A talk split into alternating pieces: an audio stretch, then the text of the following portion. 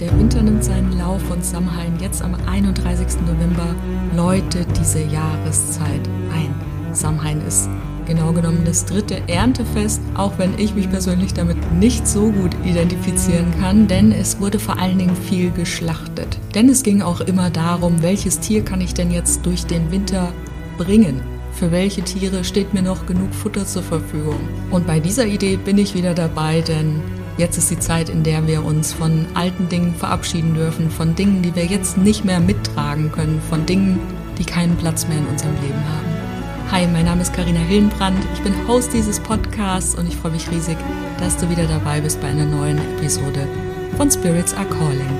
Und in der heutigen Episode geht es um den Zauber Samhains und wir gehen der Frage auf den Grund, ob es wirklich so zauberhaft und so romantisch ist, wie es in die heutige Zeit übertragen wurde. Und natürlich gebe ich dir auch wieder ein paar Ideen und Impulse mit, wie du diese Zeit jetzt für dich nutzen kannst. Ich wünsche dir ganz viel Freude bei der heutigen Episode.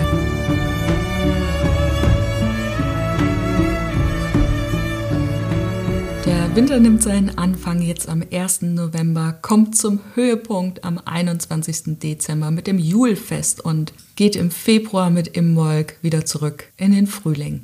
Und in dieser Jahreszeit gibt es ganz viel Brauchtum. Das heißt, äh, gefühlt hat jedes Dorf irgendwelche Traditionen, Bräuche, die dort stattfinden. Die Kirmes geht jetzt los bei uns, wo ich gebürtig herkomme, in der Rhön ist es die Kirmes, bei vielen anderen hier im Fränkischen zum Beispiel ist es die Kirchweih, es gibt den Martinsumzug, es gibt diese Schlachtfeste, es ist die Zeit der Jagd. Also es gibt ganz, ganz viel, was mit dieser dunklen Jahreszeit, die ja jetzt losgeht, beziehungsweise wir sind ja schon mittendrin, aber die ja jetzt wirklich ganz offiziell da ist, einhergeht. Und es gibt ganz viele Figuren in dieser Jahreszeit. Ne? Zum Beispiel die Holle ist bei uns ganz bekannt. Es ist ja eine steinzeitliche Figur, die mit den Seelen übers Land gezogen ist. Und je nachdem, wo man so hinschaut, in Alpenbräuchen zum Beispiel, ist das ganz oft auch das Bild der bösen alten Hexe, die eben so dargestellt wird und die gejagt werden muss, was natürlich mehrere Einflüsse hat, aber vor allen Dingen auch aus der christlichen Perspektive. Und in der Natur sinkt die Energie weiter ab und zieht sich zurück in den Schoß der Erde. Und irgendwann hat sich das Bild dieser Jahreszeit eher mit Angst und Schrecken verknüpft. Ne? Es ging irgendwann mal einher, da gehen wir gleich noch etwas näher drauf ein. Davon merken wir heute aber relativ wenig, denn wir haben Licht, wir haben Zentralheizung, wir brauchen uns nicht mehr im Dunkeln fürchten, weil äh, wir kennen die Dunkelheit in dem Sinne nicht mehr. Und es fehlt uns ja auch nichts. Also zumindest gefühlt fehlt es uns an nichts. Ob das wirklich so ist, hm, darüber lässt sich diskutieren. Es ist ja nachgewiesen, dass viele psychische Erkrankungen zum Beispiel zum Höhepunkt kommen, wenn es eben in die dunkle Jahreszeit geht. Ne? Oder nicht nur mit Krankheiten. Du kennst bestimmt den Begriff Winterblues oder erlebst es auch, denn es ist jedes Mal auch ein Stück Trauer und Traurigkeit. Das, was wir jetzt loslassen dürfen, was uns die Natur im wahrsten Sinne nimmt, was sie natürlich nicht wirklich tut. Ne? Es ist ein Kreislauf, es ist niemals Stillstand. Es geht immer weiter.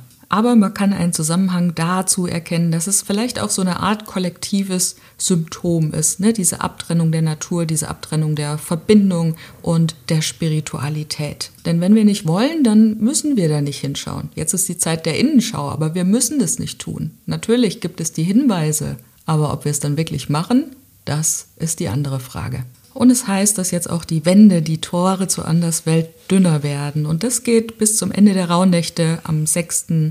Januar.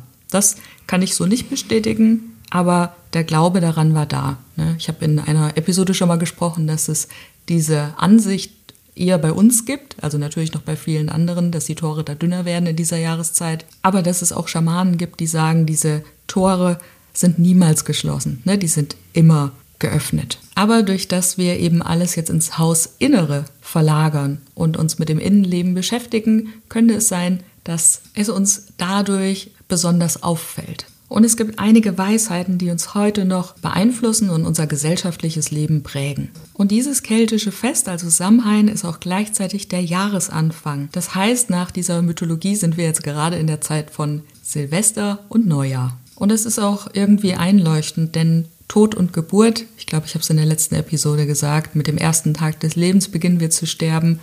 liegt immer sehr nah beieinander. Denn auch unser Leben hat in der Dunkelheit begonnen, ne? damals im Mutterleib. Es war dunkel, bevor wir auf die Welt gekommen sind. Und für die Menschen früher, besonders für die Frauen, begann die Zeit des Webens. Ne? Da wurden Stoffe gewebt und das vorbereitet, was dann fürs nächste Jahr wiederum gebraucht wurde. Aber es waren nicht nur Stoffe, die gewebt wurden, sondern es wurden auch Gedanken mit eingewebt. Es wurde reflektiert und natürlich war es damals auch schon eine Innenschau. Und die Pflanze dieser Zeit war die Herbstzeitlose als Bringer für diese Jahreszeit. Und es soll so gewesen sein, dass sich die Frauen vorher mit diesen Pflanzen die Hände eingerieben haben, damit die Finger keine Wunden bekamen, wenn man eben da den ganzen Tag gesessen hat und hat gewebt. Ne? Also die Arbeit verlegte sich ins Hausinnere und draußen zog sich alles zurück und gleichzeitig wurde auch die innere Arbeit getan. Man reiste also sozusagen in eine andere Welt. Und die Holle, die ja im Herbst alle verstorbenen Seelen ja eingesammelt hat, ne? ich habe es am Anfang gesagt, sie ist dann übers Land gereist und hat alle eingesammelt, ist nun auch in dieser Anderswelt angekommen. Es scheint so gewesen zu sein, dass die Arbeit mit den Ahnen und den Ahnen schon sehr, sehr früh losging. Das heißt in der Jung- bzw. Altsteinzeit, weil man damals an das Prinzip der Wiedergeburt glaubte. Und es gab keine Trennung von diesen beiden. Also es gab keine Trennung von den Verstorbenen und den Lebendigen. Und ich habe das mal bei Wolf Dieter Stoll gehört, dieses Beispiel. Es wäre genauso gewesen, als wenn man zu jemandem gesagt hat, glaubst du an diese Haselnuss? Ne? Also jemand, der wirklich sieht, da ist eine Haselnuss, der wird sich denken, warum fragst du das jetzt? Man sieht ja, sie ist da. Und genauso war das eben, dass die Ahnen und die Geistwesen immer da waren. Also es gab keine Trennung von Geistwesen, Ahnen und Lebendigen, die waren selbstverständlich überall mit einbezogen. Und das kennen wir auch aus dem Schamanismus, weil dieser Totenkult ist einfach nicht trennbar. Und ich habe schon ganz viel damals in der Episode zu Beltane ne, erzählt, wie es da um die Ekstase ging. Und Samhain liegt ja genau auf der gegenüberliegenden Seite des Jahresrates. Und bei dieser Ekstase, die da eben hochkam, ging es immer auch darum, die Ahnen quasi einzufangen, mit ihnen in Kontakt zu treten, um eben nach Rat, nach Beistand zu fragen. Und das war in dieser Episode eben auch ein Thema, ne, dass es früher eben die Frauen waren, die die Schamaninnen, die Druidinnen, die Medizinfrauen, die Pflanzengelehrten waren, bevor es eben eher den Männern vorbehalten war und die Frauen als Hexen verfolgt wurden. Aber da will ich gar nicht so genau drauf eingehen jetzt. Ich habe schon mal ganz viel darüber ähm, erzählt. Und aus diesem Glauben heraus, dass diese Ahnen als Geister weiterleben, war es immer auch ein Verbund, eine Sippe, die hinter den Menschen stand. Die Ahnen haben die Richtung vorgegeben und da ging es auch um Heirat, um Visionen, um die Fortpflanzung. Wer darf mit wem Kinder kriegen? Solche Themen waren da eben auch ganz wichtig, beziehungsweise bei diesen Themen waren die Ahnen ganz wichtig. Aber du kannst dir vorstellen, dass dieser Bezug zu den Ahnen nicht für alle sehr vorteilhaft war, denn es ging in dieser Zeit auch viel um Macht, um Machtausübung. Und wenn man eine Ideologie hat, die man verkaufen will, dann ist es natürlich hinderlich, wenn die Menschen schon alles in sich tragen und alles mit ihren Geistern, mit ihren Spirits, mit ihren Ahnen besprechen können. Denn Menschen, die wissen, dass sie alles in sich tragen, die so verbunden sind mit der geistigen Welt und den Ahnen, lassen sich nicht unterordnen. Und deshalb war es eben auch in der Zeit der Christianisierung, besonders für die Kirche, ein Dorn im Auge. Und damit begann die Dämonisierung der Geister. Ne? Geister waren auf einmal böse und bekamen ganz viele Deutungen zugeschrieben. Und viele Bedeutungen, gerade um Samhain, werden da immer noch fortgeführt. Ne? Also zum Beispiel, dass die Lichter vor den Häusern dazu da sind, um die bösen Geister abzuhalten, fernzuhalten, aber das ist es tatsächlich nicht. Gehe ich gleich nochmal genauer drauf ein. Also der Gedanke, dass es äh, böse Geister in dem Sinne gab, ist aus diesem Winkel betrachtet falsch. Denn vorher war der Bezug zu den Ahnen, zu den Geistern ein sehr positiver und vor allen Dingen wichtiger. Und das sehen wir auch heute noch daran, dass ganz oft von Schutz in der spirituellen Arbeit gesprochen wird. Ne, wir müssen uns schützen, wir müssen dies oder das tun, damit die bösen Geister nicht an uns kommen. Aber Geister sind nicht grundsätzlich gut oder böse, sondern wir haben sie dazu gemacht. Und ich spreche auch ganz oft vom Schutz in der schamanischen Arbeit. Besonders wenn ich äh, von mittlere Welt Spirits spreche. Ne? Und genau da haben wir nämlich das Thema. Wir gehen ganz oft nicht gut mit unserer Erde um. Und dann ist es auch kein Wunder, dass uns mittlere Weltspirits manchmal nicht ganz so wohlgesonnen sind, ne? weil wir haben es verursacht. Also das war der Gedenktag äh, für die Toten und es gab im Christentum auch so etwas wie einen Gedenktag für die Toten, ne? wo man den Toten Ehre erwies, beziehungsweise gibt es ja immer noch, aber es scheint so zu sein, als sei ja dieser Feiertag ursprünglich mal im Februar gewesen. Und weil sich eben diese heidnischen Bräuche immer wieder mit dem Christentum, naja, duelliert, ist vielleicht das falsche Wort, aber weil die immer kollidiert sind, wurde dieser Tag eben auf den 1. November, also Allerheiligen, gelegt. Und das Halloween, was wir heute ja so kennen, ne, wo die Kinder dann um die Häuser ziehen und Süßes einfordern, sonst gibt's Saures, das ist natürlich ein Produkt der Neuzeit. Ne? Denn Segen für die Häuser bringen sie nicht, sondern es ist eher eine Androhung. Wenn ihr uns nicht wohlgesonnen seid, dann gibt's halt Ärger. Also im Prinzip so, wie es eben mit den Geistern dann verbreitet wurde. Und das ist jetzt natürlich nicht ganz wörtlich zu nehmen und ich meine damit auch nicht die Kinder, ne, sondern es geht eher um den Gedanken, der da weitergetragen wurde. Also alle Feste, die in dieser Jahreszeit so stattfinden, die drehen sich im Grunde alle um die Öffnung der Tore zur Anderswelt, die Tore zu den Ahnen. Und diese Kürbisse, die wir ja ganz häufig vor den Türen stehen haben, beziehungsweise bei uns früher waren es eher die roten Rüben, sind ein Zeichen für die Präsenz dieser Geister. Ne, es geht darum, die Geister einzuladen, zu zeigen, okay, sie sind da. Ne, es geht nicht darum, die bösen Energien oder die bösen Geister abzuhalten. Es geht darum, um ein Symbol dafür zu haben, aufzustellen, dass diese Geister echt sind, ne, dass sie da sind. Und deswegen ist eigentlich auch nichts Gruseliges dabei, sondern es ist eher ein Bild für die Verstorbenen, für die Ahnen und für die Geister. Und das Bild der Holle, von der ich jetzt am Anfang erzählt habe, ne, ist im Christentum der St. Martin geworden, wie er da eben mit seinem Pferd durch das Land reitet. Und genau das ist es eben auch, was ich meinte, ne? dass diese Verbindung, die es einfach gab, die immer mehr zur Trennung geführt hat, weil diese heidnischen und herrschaftsgesellschaftlichen Bräuche eben nicht übereinkamen. Und wenn wir schon bei St. Martin sind, dann dürfen wir natürlich auch etwas ganz Traditionelles nicht vergessen, und zwar die Martinsgans. Ne? Und die Martinsgans wurde immer klassisch mit Beifuß gewürzt. Und man sagte, dass eben der Fettstoffwechsel durch Beifuß angeregt werden soll und damit sei die Gans bekömmlicher.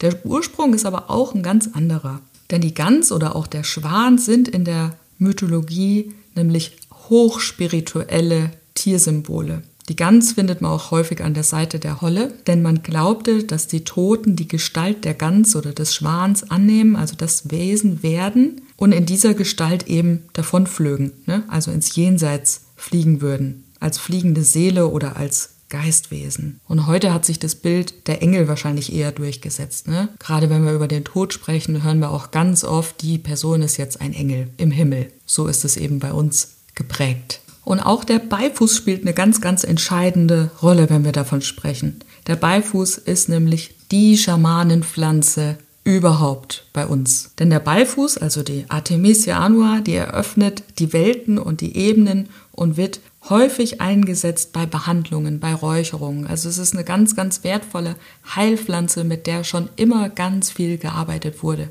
Ja, und so lässt sich das eben äh, zurückführen, ne? von der Geschichte, die wir kennen, bis hin zum Ursprung. Und wenn wir über den Ahnenkontakt sprechen, mit den Ahnen kommunizieren wollen, gibt es einen Brauch, der wahrscheinlich nie richtig ausgestorben ist, der immer wiederkehrt und auch heute bei uns noch ganz präsent ist. Und das ist das Orakeln. Ganz viele von uns machen bestimmt das Orakeln mit Kartendecks, ne? mit diesen Orakelkartensets. Und im Schamanismus gibt es da ganz, ganz viele Möglichkeiten, beziehungsweise wir haben da noch ganz andere Werkzeuge. Ne? Ich zum Beispiel Orakel ganz häufig mit Waldgegenständen. In Südamerika gibt es die Coca-Blätter. Also es gibt verschiedene Werkzeuge, mit denen wirklich orakelt wird.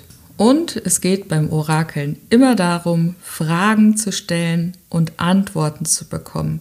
Und mit diesem Orakel hat man eben die Ahnen sprechen lassen. Das heißt, man erhofft sich die Antworten und die Ahnen sprechen durch das Orakel zu uns. Und das Orakeln war aber jetzt nichts, was irgendwelchen Heilern oder Gelehrten vorbehalten war, sondern das konnte jeder machen. Also es gab zum Beispiel diesen Brauch, dass man einen Apfel schält und die Schale hinter sich wirft und dann das Bild interpretiert, wie die Schale gefallen ist oder dass man Nüsse auf die Herdplatte gelegen hat und wenn das dann zersprungen ist, dann war es ein Ja und wenn es braun geworden ist, dann war es ein Nein. Also da ging es auch um Partnerschaft, um Liebe zueinander. Ne? Hat man den Segen von den Ahnen für die bevorstehende Hochzeit. Also du merkst, man hat das nicht dem Zufall überlassen, sondern man hat ganz oft die Geisterwelt, die Ahnen mit einbezogen. Und überhaupt kamen ganz viele Gedanken von Geistwesen, Visionen und so weiter. Und wenn wir uns das jetzt auf unsere Welt übertragen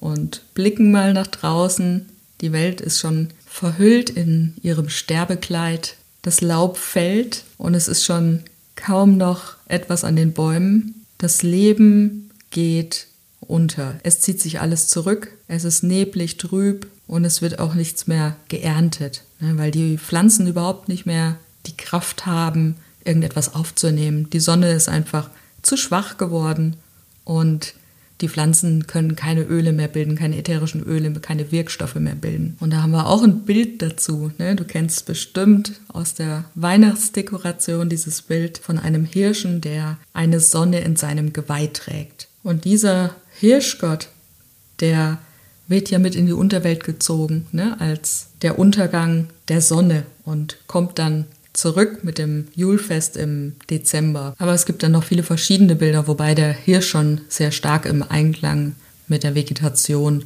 äh, funktioniert. Ist jetzt, glaube ich, das falsche Wort, aber im Einklang ist. Denn die Sonne kann immer in verschiedenen Bildern erscheinen. Ne? Es gibt auch die Sonne als den Bären im Märchen Schneeweißchen und Rosenrot zum Beispiel, die drei Frauen, ne? Schneeweißchen, Rosenrot und die alte Mutter. Oder in der griechischen äh, Mythologie, ne? das Blumenmädchen, das äh, von Pluto unter die Erde gezogen wird. Also da gibt es viele Gestalten, die die Sonne angenommen hat. Aber kommen wir zu dem Punkt, wie du jetzt diese Zeitqualität für dich nutzen kannst. Und es geht um die Innenschau. Und ich kann dir sagen, bei mir ist es dieses Jahr jetzt schon echt heftig, was sich da alles auftut. Und es geht jetzt vor allen Dingen darum, auch ehrlich zu sich selbst zu sein und zu reflektieren. Ja, mal zu schauen, was musste ich denn dieses Jahr schon alles gehen lassen? Welche Ansprüche muss ich fallen lassen, weil es mir nicht mehr gut tut, so wie es jetzt ist? Welche Dinge sind gestorben? Vielleicht auch welche Menschen sind gestorben? Was hat es mit mir gemacht? Von welchen Dingen muss ich mich trennen? Was tut mir nicht mehr gut? Was kostet mich so viel Energie, damit ich es aufrecht halte? Energie, die ich in viel sinnvolleres, viel gewinnbringenderes im Sinne von persönlichem Gewinn ne, einsetzen kann. Und wozu kann ich den Segen meiner Ahnen erbitten? Das ist auch was, was ich dieses Jahr schon gemacht habe genauer gesagt sogar vor einigen Tagen erst. Ich habe zum Beispiel meiner Mutter ein Versprechen gegeben, kurz bevor sie verstorben ist. Und dieses Versprechen hat mich ganz stark blockiert. Aber in mir drin war doch, ich habe es doch versprochen. Ich kann es jetzt nicht mehr rückgängig machen, weil ich kann ja nicht mehr mit mir sprechen. Aber doch, das konnte ich sehr wohl, ne? indem ich es einfach ausgesprochen habe und um ein Zeichen gebeten habe und darum gebeten habe, dieses Versprechen aufzuheben. Und das Zeichen ist zu mir gekommen. Und genauso kannst du das für dich auch nutzen. Ne? Spreche mit deinen Ahnen, so als wenn sie wirklich da wären und bitte um ein Zeichen. Und du wirst merken, wenn dieses Zeichen kommt. Und in diesem Sinne wünsche ich dir jetzt eine schöne Innenschau und mögest du Frieden finden. Frieden in dir für dich und letzten Endes auch für uns alle. Deine Karina. Und wenn du jetzt das Gefühl hast, dass es wirklich Zeit ist für eine intensive Innenschau, dass es Zeit dafür ist, Altes sterben zu lassen, dann solltest du auf jeden Fall bei meinem Workshop dabei sein. Der Tod und die Seele am 25. und 26. November. Denn da geht es genau darum, Altes loszulassen, Altes abzuwerfen und das in Verbindung mit unserem eigenen Tod zu bringen. Wir werden ganz intensiv eintauchen in das, was bleibt, wenn wir mal nicht mehr sind, wenn wir gegangen sind. Und das Ganze abschließen mit dem Erleben eines schamanischen Beerdigungsrituals. Das wird auf jeden Fall sehr intensiv. Das habe ich öffentlich so noch nie angeboten. Und wenn es dich ruft, dann komm dazu. Den Link packe ich dir wie immer in die Show Notes.